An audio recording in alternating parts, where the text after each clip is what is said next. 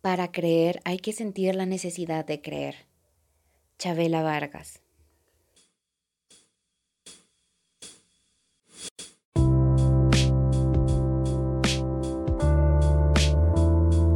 Hola, yo soy Ditsa y esto es Cometa de Ideas. En este episodio quiero hablarte acerca de sentir. Y es que sentir es algo muy humano es un talento innato. Nacimos con este poder, con esta habilidad de sentir. Y no me refiero al tacto, sino me refiero a los sentimientos. No soy una experta en sentimientos, pero, pero me sorprende la habilidad que tiene el ser humano de sentir. Sentir emoción, sentir frustración, sentir alegría, sentir paz, sentir empatía, y sentir la necesidad de estar con otros, ayudar a otros, convivir, aportar. Bueno, en fin, la lista puede ser enorme. Es muy curioso porque los sentimientos cambian todo el tiempo. Ni siquiera en muchas ocasiones es que nos demos cuenta cómo es que van cambiando estos sentimientos. Te voy a contar una historia que me parece muy graciosa. Y es que hace un ratito yo estaba haciendo una tarea de la escuela.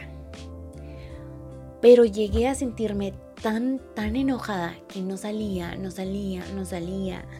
Y repetí el proceso como cuatro veces y ya tenía que entrar a trabajar y tenía pendiente grabar podcast y tenía que hacer más tareas y bueno, mi frustración y estrés estaban a un nivel tal que casi gritaba mi perro, que está aquí ahora mirándome, estaba cerca de mí. Me miró, se acostó en esa posición que todos sabemos que dice, sóbame la barriga. Dejé mi sentimiento de frustración, enojo por un ratito y solo fui con él, me acosté y todo el enojo se, fue de inmediato y entonces sentí mucha ternura, mucho amor, mucha paz al estar con mi perrito, quien ahora me está mirando. Y si tú tienes algún perrito, espero que te des el tiempo de amarlo, de jugar con él. Si tienes cualquier otra mascota, espero que le cuides, que le limpies, que le alimentes bien, que seas muy amable con tu mascota, no importa cuál sea. Y bueno, no estamos aquí para hablar de mascotas, pero lo haremos en otra ocasión.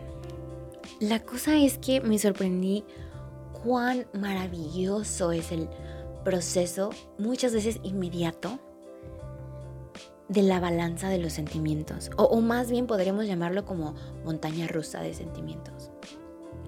Y por eso quiero decirte que es válido. Cuando tú vas a una montaña rusa o cualquier parque de diversiones, no importa, y sobre todo si es tu primera vez, no sabes qué te va a esperar en la siguiente montaña rusa. No sabes lo que te va a esperar en el siguiente en la siguiente atracción del parque, ¿sabes? Y aunque hubieras ido muchas veces, no te puedes aprender de memoria cuántos metros o centímetros tienes de, una curva a otra, de, de una bajada empinada a otra o de un splash al otro. Y yo creo que por eso es que dicen que la vida es como una montaña rusa y, los sentimientos son todo un parque de diversiones porque te pueden sorprender tanto. Y aunque, como dije, repitas esta montaña rusa una y otra vez, los procesos o las situaciones que llegues a tener en la vida se parezcan una a la otra, al final lo que sientes no, no se va a poder comparar con lo que sentiste antes y sobre todo con lo que vas a sentir después, porque tú eres diferente. Tu versión de ahora es totalmente distinta a quien eras antes y será distinta a quien serás después. Pero lo que yo quiero recordarte hoy es que sentir es válido. Es válido estar triste, es válido estar agotadísimo, es válido sentir emoción, sentir pesar, sentir culpa, sentir incluso un vacío. Tal vez has escuchado del modo automático. El modo automático para las máquinas en general se refiere a un modo en el que no hay intervenciones espontáneas ni, ni diferentes a los de un proceso común para que se realicen las tareas más simples, más básicas y más probablemente controladas en cualquier cosa que haga la máquina. Y nosotros también podemos estar en un modo automático.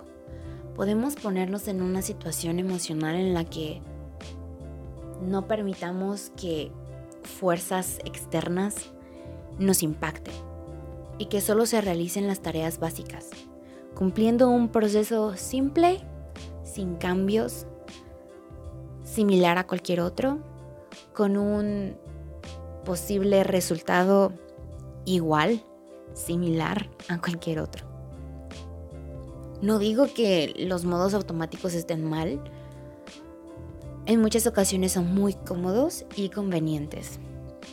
Pero eso no significa que deberíamos pasarnos la vida en modo automático. Modo automático para mí sería bloquear nuestros sentimientos, impedir que estos sentimientos nos llenen por completo y que actuemos sobre estos sentimientos. En algunas ocasiones quizá es necesario, permanecer neutral y, no considerar ciertas opiniones personales que impliquen desarrollar ciertos sentimientos. Y eso está totalmente bien. Pero vivir nuestra vida en modo automático simplemente no tendría sentido. Si la vida es una montaña rusa y las emociones que podemos tener son consideradas como estas atracciones distintas en, un parque de diversiones, al final del día, si estamos en modo automático, ¿qué vamos a disfrutar? En muchas ocasiones, al mirar atrás a ciertas experiencias que hayamos tenido, lo que más recordamos es cómo nos sentimos. Si nos ponemos en un modo automático esperando que nada nos afecte y nos permita seguir avanzando de manera lineal,